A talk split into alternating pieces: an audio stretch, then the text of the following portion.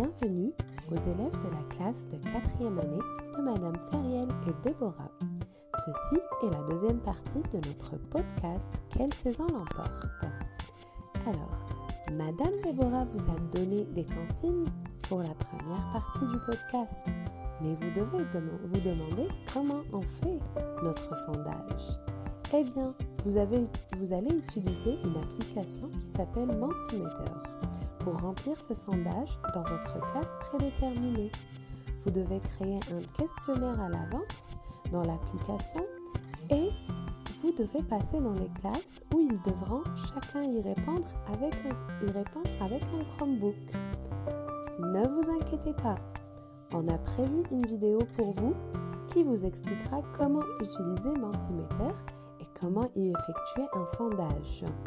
De plus, les enseignants dans les classes où vous allez effectuer votre sondage sont au courant et les élèves auront déjà leur Chromebook prêt pour vous.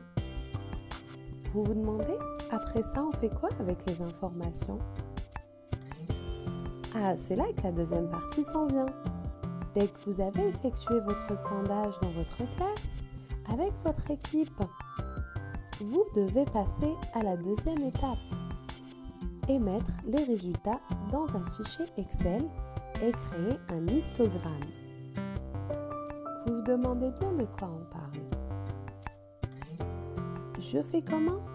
On fait comment pour utiliser un Excel ou créer un histogramme? Eh bien, encore une fois, ne vous inquiétez pas, on a prévu une deuxième vidéo pour vous que vous allez visionner et ça va vous montrer toutes les étapes à suivre pour créer un fichier Excel et des histogrammes. Le tout, après ça, quand vous avez fini, vous allez faire rentrer, vous allez, une fois que vous avez fait rentrer vos résultats dans le fichier Excel, vous devriez présenter votre travail en classe. Vous êtes libre de le présenter comme vous le voulez. Pour pour résumer votre mission en quatre étapes. Première étape, vous devez écouter les deux podcasts. La deuxième étape, vous devez visionner le tutoriel de Mentimeter qui vous montre comment faire un sondage avec votre groupe bien sûr. Et la troisième étape, vous devez visionner un tutoriel Excel et mettre le résultat de son sondage dans l'Excel et créer un histogramme. Et en dernier lieu, la quatrième étape, vous devez présenter tous vos résultats en classe, comme je l'ai dit votre présentation.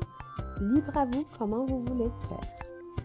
Voilà, c'est terminé. Maintenant, à vous de jouer. Si vous le voulez, vous pouvez réécouter les deux podcasts. Et si, bien sûr, vous avez besoin de plus d'informations ou des questions, on se retrouve en classe. À vos missions maintenant.